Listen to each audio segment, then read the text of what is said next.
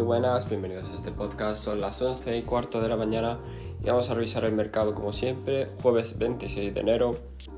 Así que nada, ayer tuvimos movimiento en los mercados, tanto en criptos como en acciones. Vale, eh, empezamos con Bitcoin en diario, pues tenemos que Bitcoin ayer tuvo una volatilidad extrema, eh, sobre todo en temporalidades bajas con un volumen de, de short squeeze bastante importante. Entonces, eh, bueno, todavía está testeando la zona de los 22.000, 22.923.000, ¿vale? Y aún sinceramente eh, que deje estos mechazos así, eh, con velas de absorción y esta volatilidad, normalmente es malo.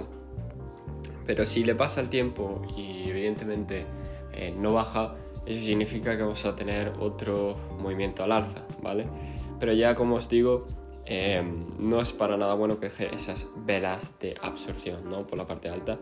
Si me a otras criptos, pues como Ethereum por ejemplo, sí que tienen un patrón eh, de corrección eh, confirmado desde hace días y vemos que está bajando. ¿no?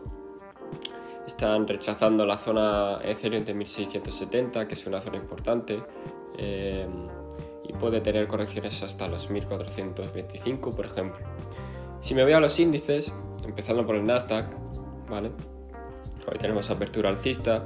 Eh, sinceramente, ayer fue bastante bueno la vela que tuvieron el Nasdaq porque dejó una vela de absorción por la parte baja y eso demuestra fuerza compradora.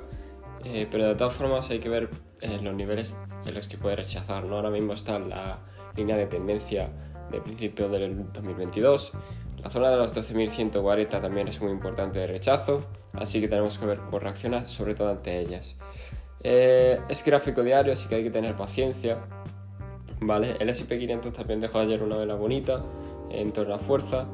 Eh, la directriz bajista que tiene eh, era de rechazo, pero también puede ser de rechazo en la zona de los 4115, ¿vale? Entonces es un desarrollo largo que puede tardar, pero de todas maneras se puede producir, ¿vale? El dólar por su parte también espera un desarrollo largo Em, hoy ha tenido apertura alcista, pero los demás días ha estado muy en rango, muy lateral, sin ningún efecto hacia el mercado. Así que nada más, no me voy a enrollar más. Eh, mañana hacemos directo, ¿vale? Eh, recordad, este podcast no es consejo de inversión ni nada de ello y nos vemos en el siguiente.